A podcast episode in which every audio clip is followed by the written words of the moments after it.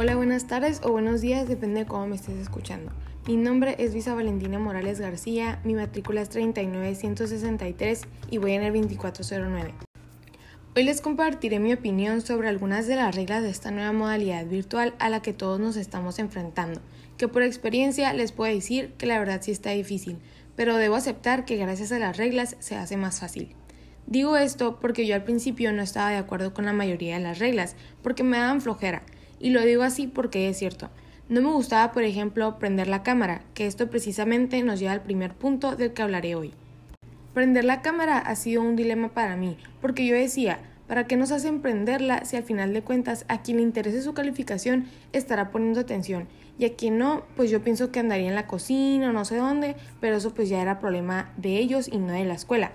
Pero me di cuenta que esa no es la única razón por la que piden prender la cámara sino también porque es una forma de reemplazar el no poder ver a tus compañeros o no poder conocer a tus maestros de la forma que debería.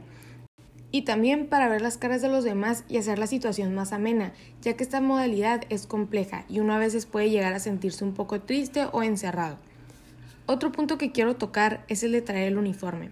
Yo pienso que no es necesario, pero sí es una manera de cambiar de rutina para así ponerte como en el modo escolar, por decir así, y de esa manera sentirte y creerte que estás en la escuela o que estás en horario de estudio. La verdad yo antes lo veía innecesario porque por la cámara no se aprecia cómo te ves, pero ahora veo que sí me ayuda a ponerme como en esa mentalidad y querer acomodar mi espacio, tener mi computador y mi escritorio ordenado, porque así es como lo tendría si fuéramos a la escuela. Siento que esto también es una manera de motivarme a querer hacer las cosas e ir a la escuela aunque no estemos ahí de verdad. Por último, me gustaría hablar de estar haciendo otras cosas mientras estamos en clase. A mi parecer, podría ser una buena idea dejar que los alumnos cambien de posiciones o lugares en ciertos momentos de la clase, ya que al estar todo el tiempo sentado frente al escritorio, uno se puede enfadar. No digo que podamos estar haciendo ejercicio o usando videojuegos o cosas así que involucren mucho movimiento o cosas que te puedan distraer de lo que se está viendo en clase. Pero sí pienso que sería bueno dejar que, si por ejemplo te ponen un trabajo irte a sentar a tu cama en lo que lo haces o sentarte en el piso si así lo prefieres. Lo que quiero decir con esto es que a veces es bueno cambiar de aires porque eso desestresa y en lo personal eso me ha ayudado para mi desempeño en la escuela. Por eso es que ahora lo propongo.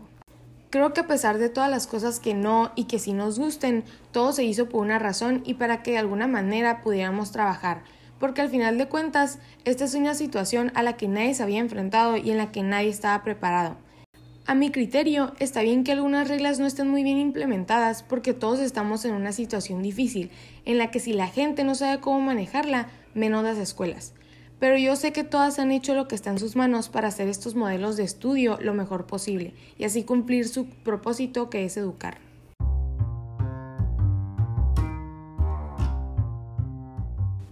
Con esto me despido, muchas gracias por haber escuchado el episodio de hoy, espero lo hayan disfrutado y que tengan un buen día. Hasta la próxima.